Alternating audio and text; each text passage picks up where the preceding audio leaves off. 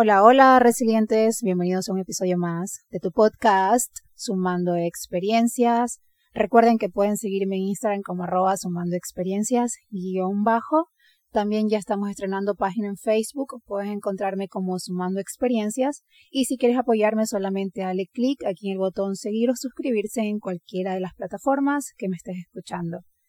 En este nuevo episodio pues estamos haciendo la segunda parte de un podcast muy largo que compartí con Farah, una mujer hermosa musulmana influencer. Así que en esta parte estamos hablando de lo que es la hipergamia en una mujer musulmana. Así que espero que lo disfruten. Mira, eso me gusta lo que habla. Se nota que tus padres han hecho muy buen trabajo contigo. Eres una persona muy segura de ti. Eh, se nota que no tienes ninguna presión, que al contrario tienes la confianza, la libertad, de poder tomar la religión de una manera muy bonita, muy amena, ventajosa y se siente cuando uno habla contigo que tienes esa libertad. Tú eres una mujer tranquila y lo que yo quería preguntarte sobre todo, yo sé que eres una mujer hipergámica, ya que hemos hablado de las desventajas, de las cosas que no son tan buenas en el Islam. Cuéntame cuáles son esas ventajas de, de tu religión y la hipergamia. Tengo esa curiosidad. Ay Dios, la hipergamia la utilizo desde siempre y eh, la ventaja que más eh, me da mi religión, o sea, son los derechos que yo tengo. El hombre, mi esposo, tiene el derecho de proveer en casa. Si yo trabajo, es mi decisión, mi dinero es mío. Yo tengo derecho al divorcio, tengo derecho eh, a elegir con quién estar, con qué tipo de hombre musulmán estar. Eh, tiene derecho a mantenerme aunque yo esté trabajando eh, tengo derecho a que me respete, a que no me alce la voz y no me dé un golpe y que sea un hombre que me ayude a mejorar. Y eso es lo que más me gusta de mi religión y de y gracias a estos puntos yo eh, me he abierto más a la hipergamia. Y de ahí pues solo me fijo en hombres así, que puedan proveer, que sean trabajadores y siempre me ha gustado un hombre que aunque suene feo, entre comillas, siempre me ha gustado un hombre que tenga más que yo, porque yo me siento así más protegida, más segura y no sé, siempre me ha gustado un hombre que es, que me pueda dar esa seguridad. Como cuando me la dan en casa cuando era una niña, pues igual, así me siento yo con la hipergamia. Eso te iba a decir, me imagino que tú viste en tu hogar a un padre proveedor, protector, cuidador de la mujer. Entonces tú sientes que eso te gustaría para tu matrimonio. Así Me imagino que nunca viste un hombre machista, borracho, que llegaba, que golpeaba, que te enviaba a trabajar, te quitaba el dinero. Entonces me imagino que te ha asombrar muchísimo eso y ese punto quería llegar. ¿Cómo tú ves eh, las actitudes de mujeres que son feministas extremas, que hasta el punto de que no me abras la puerta, no me saques la silla, me puedo sentar sola, yo puedo eh, hacer todo sola, puedo cargar esto, no pagues todo, yo puedo pagar la mitad. ¿Cómo tú ves a estas mujeres que no, obviamente no son hipergámicas? Esas mujeres no son para nada hipergámicas. Yo de eso tengo mucho en Instagram y eso del tema 50-50, de no me abras la puerta, que esto es machista. La verdad es que no lo comparto. Creo que hay que dejarse llevar. Una tiene que aprender a recibir que no tiene nada de malo que un hombre te abra la puerta, que un hombre te dé seguridad. No es lo mismo dar seguridad que ser un hombre que te golpee, que ser un hombre controlador, porque hay que hacer una balanza. Un hombre, un hombre caballeroso no es machista, aunque haya gente que diga que lo es, o que te haga pagar todo eh, no significa que me siento superior a ti. Hay gente que lo ve así, pero yo lo veo muy bonito. A mí sí me paga la cuenta entera por mi bien. Entonces, hay que dejarse abrir y la verdad es que yo, mm, cuando me dicen eso de interesada, de eh, ponte a trabajar, la gente se piensa que no trabajo, que no hago nada, y no es así. O sea, puedes, trabajas para ti misma, para darte tus caprichos, para, cuidarte, para aportar a tu familia si lo necesita.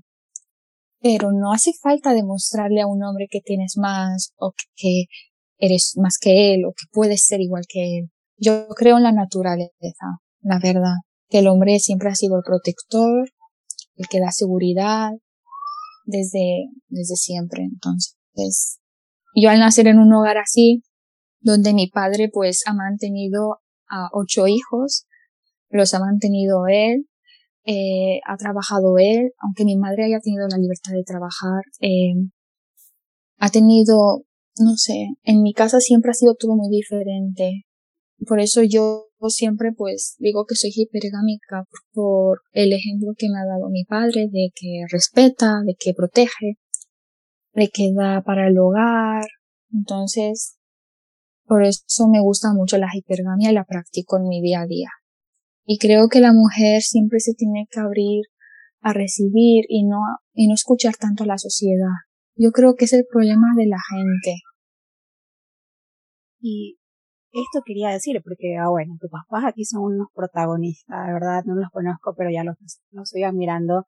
Son grandes personas que se nota que te han enseñado qué es lo que tú deberías esperar o lo que tú te mereces. ¿Tu papá alguna vez te ha hecho así algún comentario de que, bueno, hija, cuando te cases, busca un hombre que sea proveedor o algo así, o solamente con el ejemplo? ¿O tu mamá te ha hecho algún comentario de que, mira, eh, busca a alguien que te cuide, te proteja? ¿Cómo ha sido con ellos ese tema? Mi padre, mi padre, eh, siempre es el que, por ejemplo, es el que más me suele decir eso. Ay, que yo desde cuando era pequeña, pues el bautizo, no sé, se dice así en español también. Sí. ¿Lo conoce? Sí, el bautizo, pues yo me gasté tal dinero, eh, no tienes que coger a, a un hombre tan tacaño el día de mañana, a un hombre que sea así, que lleve la religión como se le antoje, porque hay hombres que dicen, no, yo soy musulmán, pero eh, musulmán también tiene que proveer a su mujer y a sus hijos y mantenerla, aunque ella trabaje. Hay hombres musulmanes que no practican eso. Y hay hombres musulmanes que hacen 50-50. Hay hombres musulmanes que hacen 50. no, no me esperaba esto, de verdad. Sí, sí, hay musulmanes que utilizan el feminismo de hoy en día por esto, porque lo he visto mucho en las redes sociales. Y yo, ¿qué? Tú eres musulmán, no me digas esto. oh, buscan la conveniencia. Oh, esto aquí sí me agrada de, otra corriente, el feminismo está bueno, ¿ah? lo voy a aplicar acá. O sea, 50-50, estoy feliz. Utilizan eso a lo que le a los que les conviene, el 50-50. Entonces mi padre siempre me ha dicho, no cojas a ese tipo de hombres que utilicen la religión a lo que se le antoje. No, no salgas así vestida, pero pagamos el 50-50. O tú pagas la luz y yo el agua. Mi padre siempre me ha dicho, o todo o nada. Y hasta entonces yo siempre he crecido así. Y con tus hermanas igual, le ha comentado así. Mis hermanas, son tan pequeñas mis hermanas eh, me ven a mí como soy y entonces cogen mi ejemplo. Siempre les enseño que un hombre, son pequeñas, pero que un hombre te tiene que respetar, cuando te cases tienes que coger a, un buen hombre, eh, hay que valorarse, no hay que estar con cualquier tipo, porque de hoy en día, eh, a temprana edad, hay relaciones sexuales. Y yo pues siempre les enseño a mis hermanas a, a no caer en esas cosas, porque hay que cuidarse hoy en día por las enfermedades y por, por, los embarazos no deseados. Entonces siempre intento aconsejarlas. Y en todo este camino de la hipergamia, aunque al parecer ya contigo no ha habido un cambio así como muchas mujeres nos ha tocado eh, entrar a esto y acogerlo como nuestro pero al parecer para ti es algo que ya era normal, que no es nada nuevo. Y en todo ese tiempo, esta experiencia así que hayas tenido de un hombre que, que lo vio mal y que te dijo interesada o que te hizo pagar el 50 de algo. ¿Te ha pasado a ver, un hombre a así? Ver. A ver, mm, a la hora de pagar sí, pero ¿Cómo yo, La verdad es que yo ni reacciono, me hago la tonta. me hago la tonta. Siempre utilizo una excusa. Digo, ahí sorpréndeme. Entonces, ahí para no dejarlos en ridículo. Entonces, en los restaurantes turcos que hay acá en Alemania, eh, los turcos son hombres así, dicen que el hombre tiene que pagar. Entonces, ahí hay una ventaja también, que siempre miran al hombre, los hombres turcos, porque en su cultura el hombre es el que paga. Entonces, ah, los turcos. Eh, sí, los turcos son así, son, son, la mayoría son hombres que les gusta pagar la cuenta, eh, son hombres que transmiten seguridad y por eso he tenido experiencias de interesada, de mantenida en mis redes sociales, de chicos que nunca me han visto. Mm, de eso entiendo. sí. Ok, claro, de eso eso sí. hay bastante, que están en su casa sin hacer nada y están viendo las mujeres que trabajan en ella, que invierten en ellas y que piden un hombre que las proteja y ellos desde su casa simplemente están escribiendo ahí, dando hate, es. diciendo interesada, trabaja Totalmente. sin saber tu vida, como tú lo dices, trabajas, Así das tus caprichos, tus gustos, ¿qué hay de malo en querer un hombre que te pueda dar más de lo que tú te das? Que en algún momento que A o B motivo llegue a pasar algo, tú te sientas protegida y no vayas a estar enferma en una cama o con tus hijos pequeños y pensando en que tengo que trabajar para ayudarle a mi esposo porque él no puede con el hogar. ¿Qué hay Así malo en es. eso? Hasta por lógica, y bueno, yo lo he hablado esto en algunos episodios de acá en mi podcast y ya creo que las que nos escuchen son del grupo y ya nos conocen y pueden entenderlo, pero habrá gente nueva que estará diciendo que están hablando, que es hipergamia, que es todo esto, así que vayan por allá a buscar otros episodios donde estamos hablando mucho más de esto. Ahora quiero conocer todas las experiencias tuyas, Fara, quiero saberlo porque me da curiosidad. ¿Cómo es una cita contigo? Porque eres demasiado femenina, muy bonita, se nota que eres muy delicada, que te mueves muy femenino, eh, que hablas. Entonces, creo que un hombre que te pide a ti el 50 portándose así y siendo tan bonita, ya es un hombre descarado, de verdad. Que te diga, oh, sí, Sí. tan linda todo, te pusiste muy linda para mí, pero eh, paga el 50, por favor. O sea, creo que hasta vergüenza y pesar les debe dar hacer eso. Así es, totalmente. Es más, muchos no quedan conmigo porque saben cómo soy. No se atreven. A veces me dicen, yo pago la cuenta, no te preocupes. Y como que tienen ese miedito, porque yo siempre estoy 24/7 hablando de ese tema, porque a las chicas les ayuda. Y yo, una cita conmigo es, eh, hay que planear días antes. A mí un chico no me puede decir, vamos a quedar eh, mañana mismo y mañana voy. No, a mí me tiene que que te dicen que- hoy, dicen que "Ah, más decir- luego. Claro. Sí, o sea, yo no soy ese tipo. O sea, a mí, a mí me tiene que decir días antes y qué tipo de plan. No vamos a ver Netflix en casa, porque ese, ese tipo de citas en mi vida voy a ir. a mí me gusta ir a restaurantes porque pienso que ahí se puede pasar más rico, no sé. Ahí Claro. se ve todo, la caballerosidad, todo. El contacto visual, las conversaciones, cómo te tratan. Entonces, las mejores citas para mí son en los restaurantes, pero en, lo- en restaurantes que sean buenos. Sí.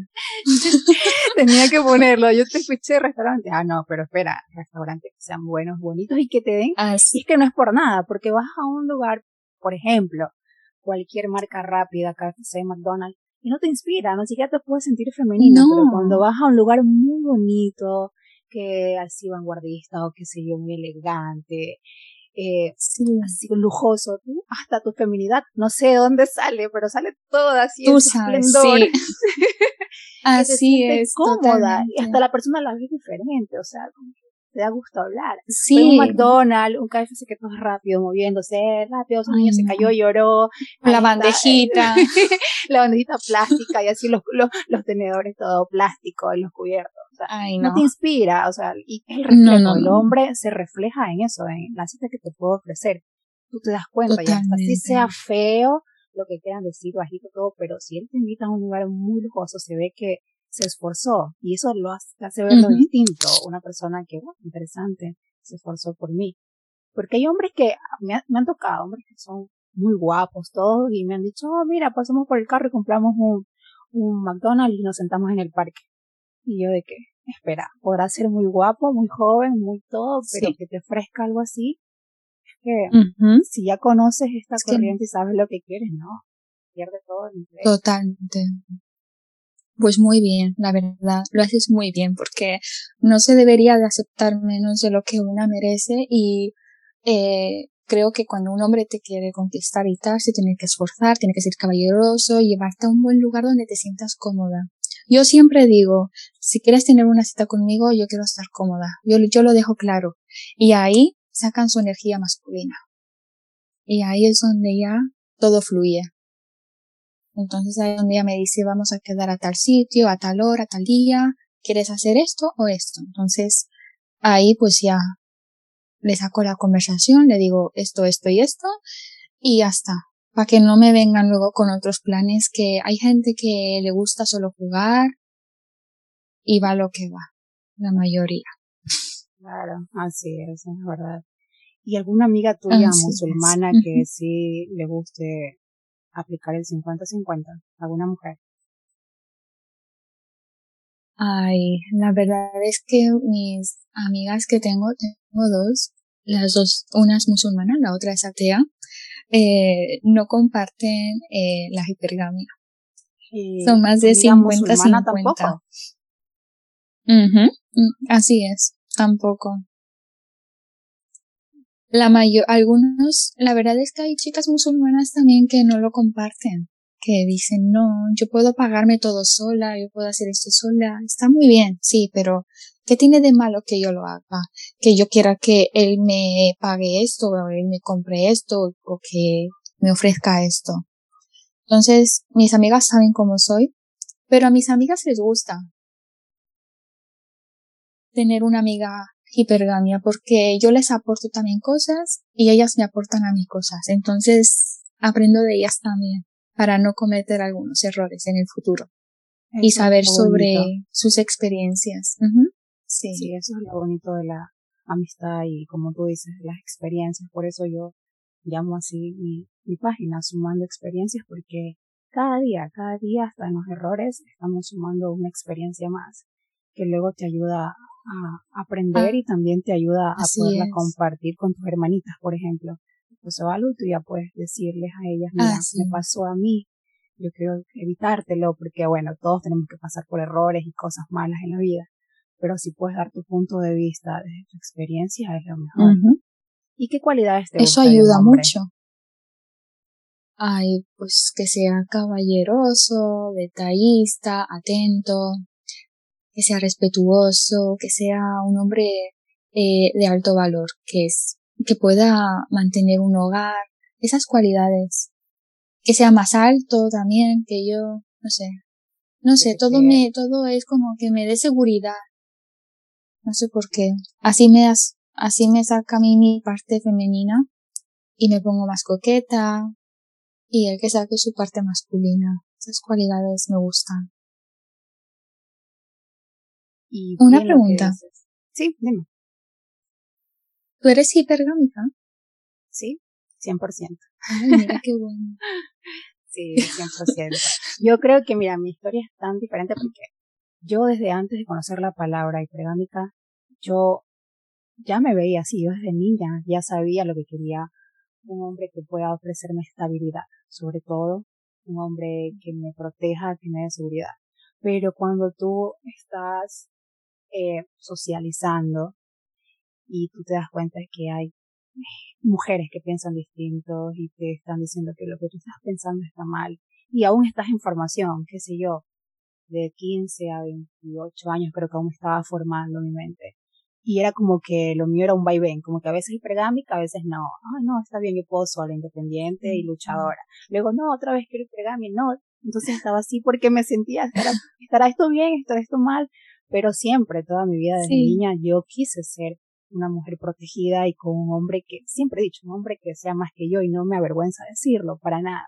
Siempre quería eso.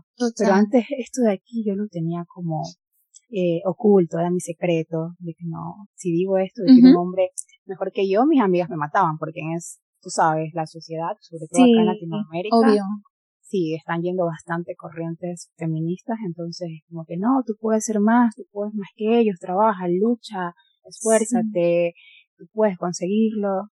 Y me di cuenta que esto me cansó, dije no, de verdad, me cansé tanto, me di cuenta que no me funcionaba, dije, eh, estoy siendo herida, estoy siendo muchas veces, eh, no decirlo, a ver, como herida, te digo, en la forma de que tú entregas todo a un hombre, sí.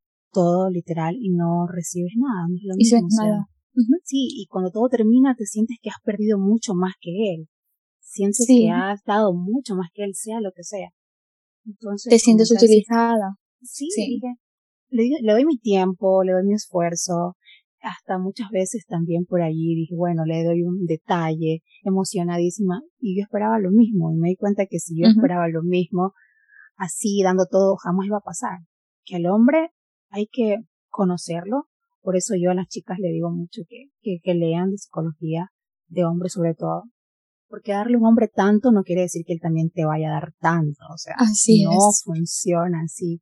Y con la edad también, con la edad tú aprendes mucho con las experiencias, porque yo tengo 30 años, tú aún tienes 23, eh, yo a esa edad creo que todavía estaba trabajando, estudiando y creyendo que podía hacerlo todo y 50-50 para mí yo lo veía normal, aunque me incomodaba al final, siempre era como algo raro. Porque yo decía así, escuchaba a mi, mi pareja de ese tiempo, que pensábamos casarnos y todo, y él decía, sí, tú trabajas aquí, yo trabajo acá, y juntos podemos tener esto, yo escuchaba eso y nunca me sentí feliz, o sea, siempre era como que, ay, no, en serio, lo veía como Yo también pasé por eso. sí, es como oh, sí, te entiendo. Sí, sí, como que te bueno, voy a tratar de hacerlo, es verdad, porque hay mujeres que sí, 50-50 salen adelante. Pero luego yo escuchaba de los hijos de la casa cocinar, arreglar, trabajar, dar tu dinero, fue como demasiado. Que dije, no, porque mi papá, sea lo que sea, dentro de su economía, él se ha esforzado mucho para darnos y cuando no ha podido él se ha sentido mal, se ha sentido avergonzado y hace lo posible. Entonces dije, no, quiero menos, no me importa lo que vayan a decir, no quiero Qué hermoso.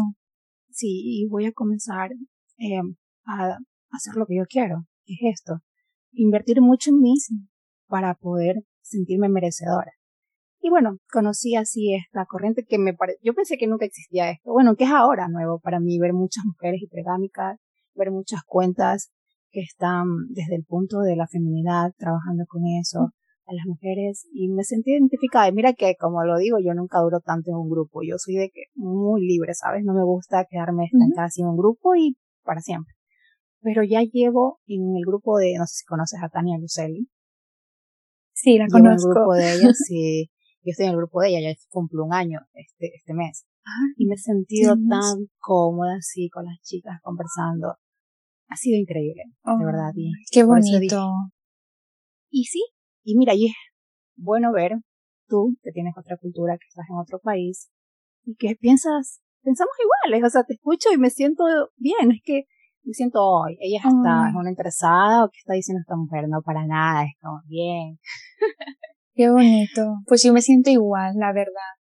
Qué hermoso saber esto y me gusta el contenido que tú tienes. ¿Qué les puedes decir a las chicas que están escuchándote ahora y que están en este proceso? Porque sigo recibiendo muchos mensajes de mujeres que me dicen, hola, mira, estoy trabajando en autoestima, pasé una mala relación, descubrí tu página, ayúdame por favor. Entonces, diles un poco a ellas para que se sientan sobre todo merecedoras, que esa es la parte que más es difícil de trabajar. Yo pienso que todo tiene que ir poco a poco. Primero tienes que buscar dónde está el problema y buscarle la solución.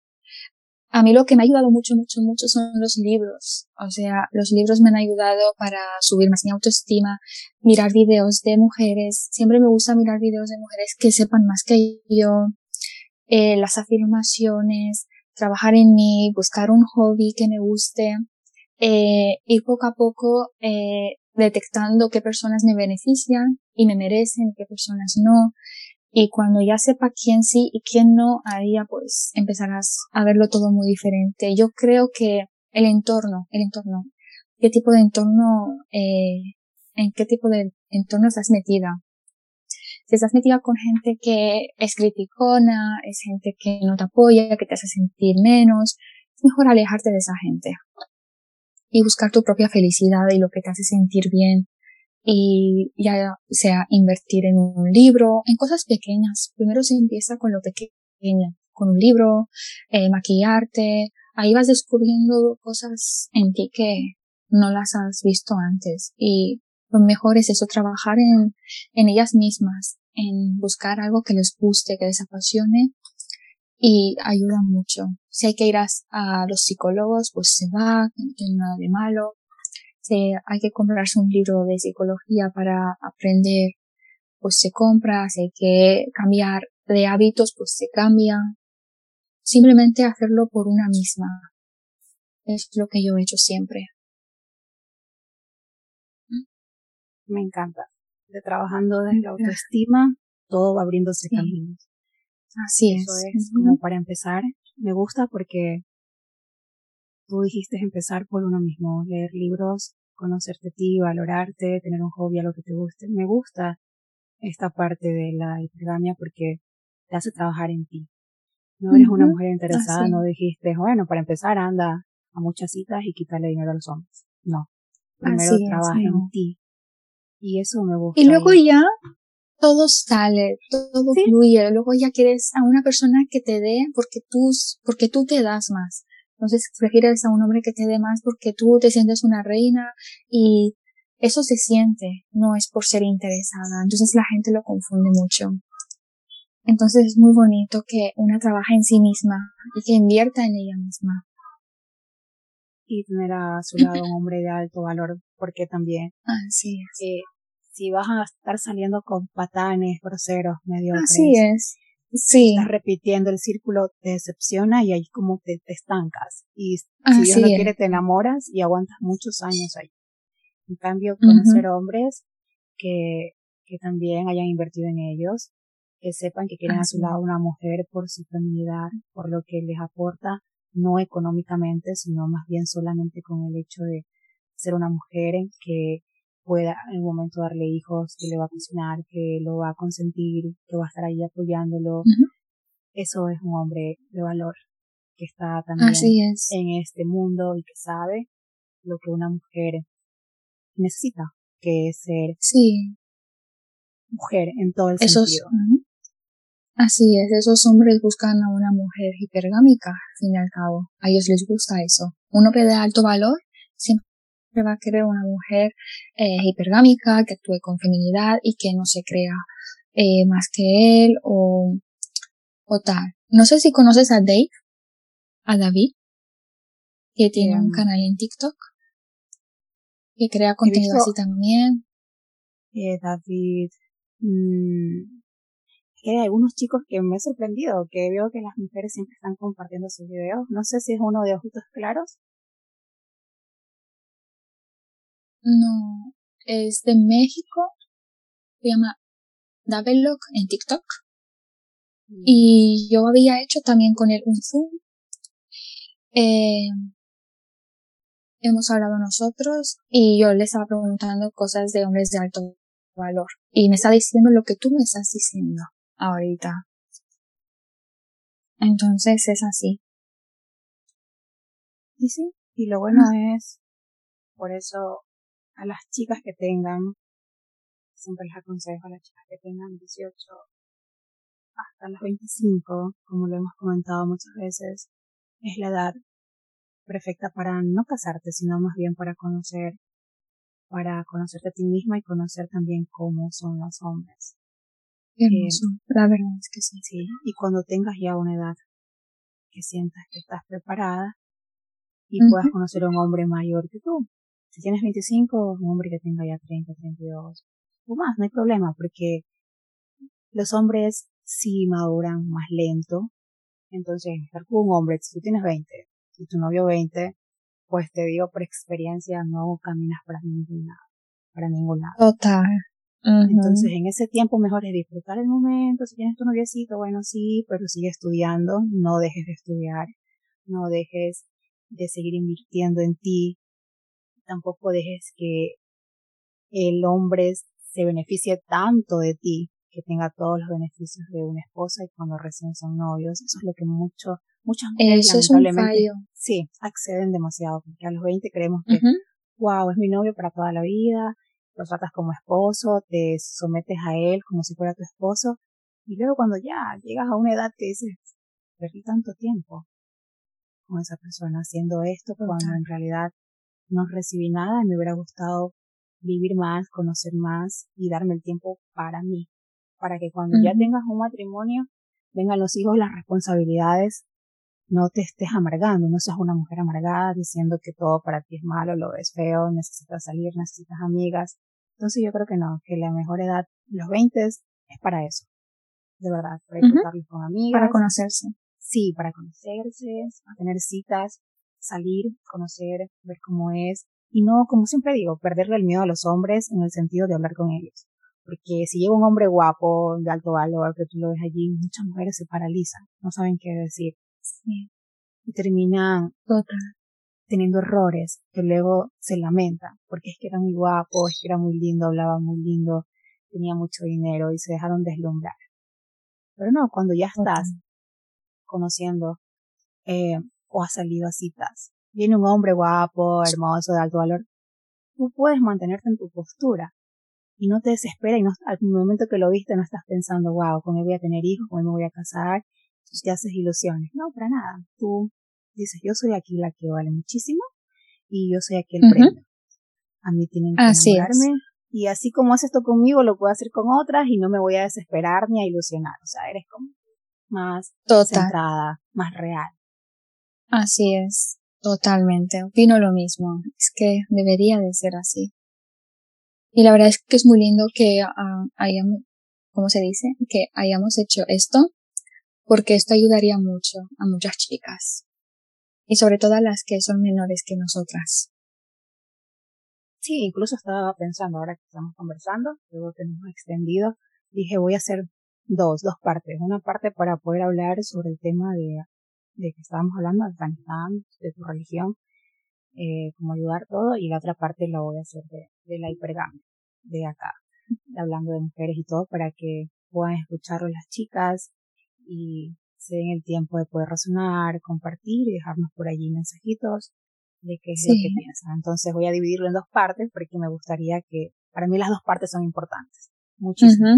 Entonces voy a separarlas, parte uno, parte Muy bonito, la verdad. Me parece genial. Sí. Dime, bueno, algo más que le puedas decir a tus seguidoras, que imagino que estarán por aquí escuchándote emocionadas, a las mías también, comentarles algo como para poder terminar esta parte de la hipergamia. Pues yo simplemente puedo darte las gracias a ti, a tus seguidoras, a mis seguidoras por este espacio para poder hablar sobre estos temas, abrirnos y aprender y que nada, cualquier cosita pues acá estoy, me pueden escribir y cualquier colaboración contigo pues yo encantada y nada, yo pues muy afortunada de, de tener esta comunidad. ¿Y cómo pueden seguirte en tus redes?